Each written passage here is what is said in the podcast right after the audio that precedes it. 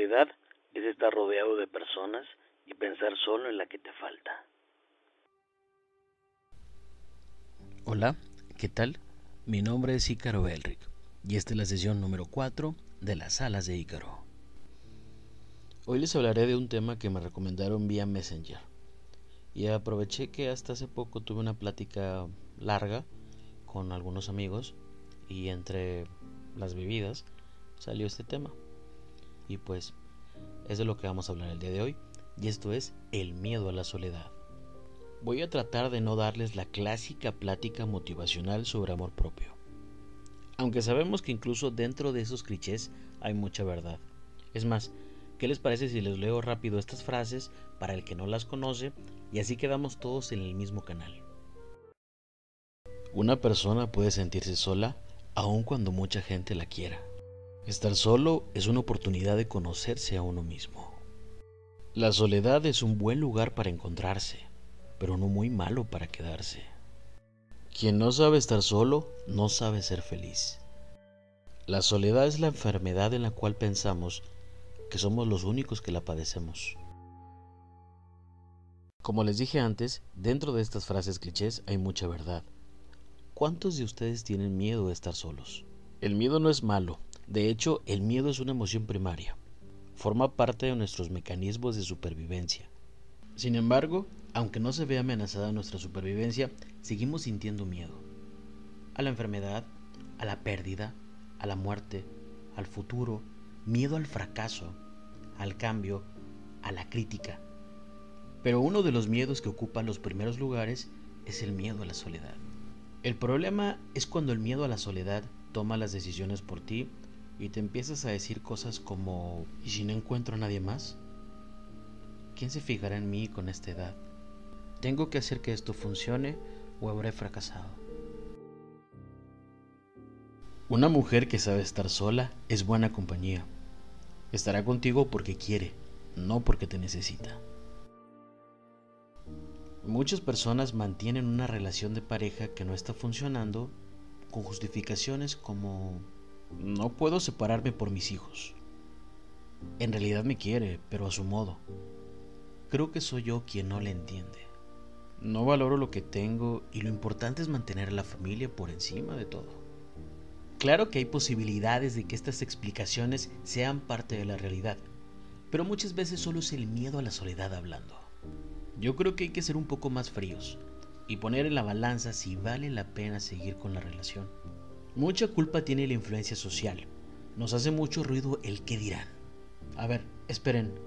En realidad la culpa es nuestra por dejar que nos afecten las críticas de esas personas que creen tener una vida perfecta.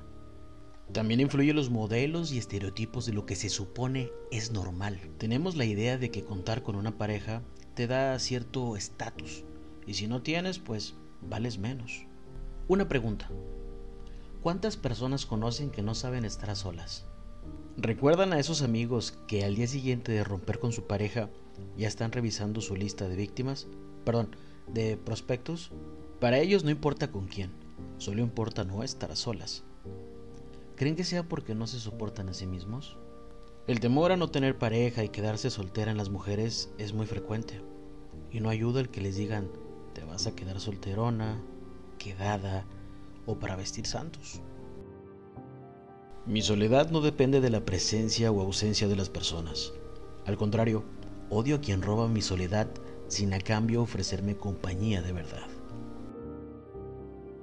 Tal vez lo que necesitamos es pensar si realmente para ti el tener a una pareja es necesario. Tengo amigos y amigas que ya tiraron esa idea a la basura. Ellos quieren quedarse con un empleo absorbente, porque ellos se dedican a lo que les gusta, lo que les apasiona y no está en planes tener hijos, pareja. Ellos quieren viajar por el mundo y tener una vida sobrada. Esto no quiere decir que no se pueda con pareja e hijos, pero ustedes saben que eso es mucha responsabilidad y tal vez tarde un poco más. Hablemos del miedo a la soledad cuando ya tenemos a alguien con quien no estamos a gusto. Les cuento, soy confidente de medio mundo, porque soy del tipo de persona que da excelentes consejos, pero no sabe qué hacer con su vida. Y una de las cosas que más me cuentan es que ya no soportan a su pareja algunas veces es por maltrato, indiferencia o X razón. Lo peor es que ya agotaron todas las posibilidades de arreglar la relación.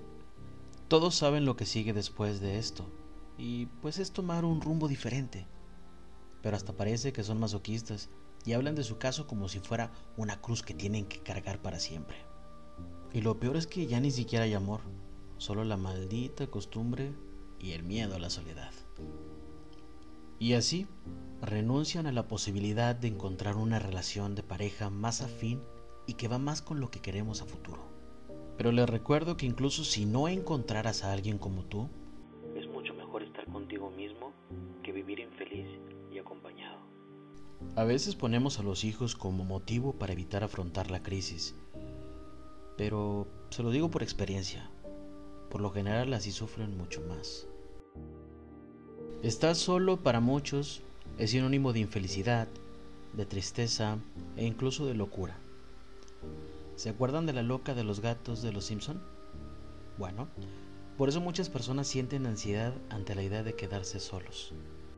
No te estanques con una persona, sal a la luz, trata de no confundir el término de alma gemela. No existe la relación perfecta. Lo perfecto es salir de los problemas juntos. ¿Y tú estás con alguien solo por el dicho, más vale malo conocido que bueno por conocer? Vamos a hacer un experimento. Si yo les dijera, es el fin del mundo y tienes que escoger a alguien para repoblar la tierra. ¿Seguirías eligiendo a la persona que tienes a un lado? Uy, soy brujo y sé que elegiste que no. Si te das cuenta, tal vez lo tuyo lo tuyo es una necesidad desesperada de estar con alguien. Y me refiero a pareja, amigos, familia, incluso desconocidos. Es importante que tomes cartas en el asunto. Mi consejo es acude con un experto. Rayos. Creo que termina siendo la clásica plática motivacional.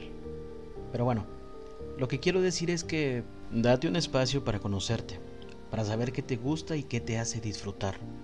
Aprende cosas nuevas, quédate en silencio y escúchate. Haz cosas por y para ti. Aprende a quererte y estar a gusto con tu propia compañía. Y verás que todo cambiará.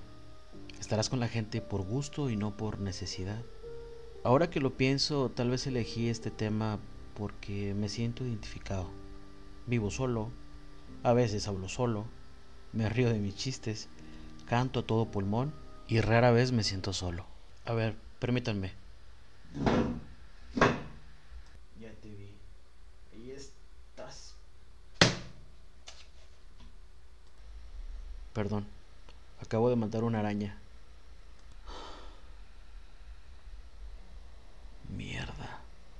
Ahora sí estoy solo.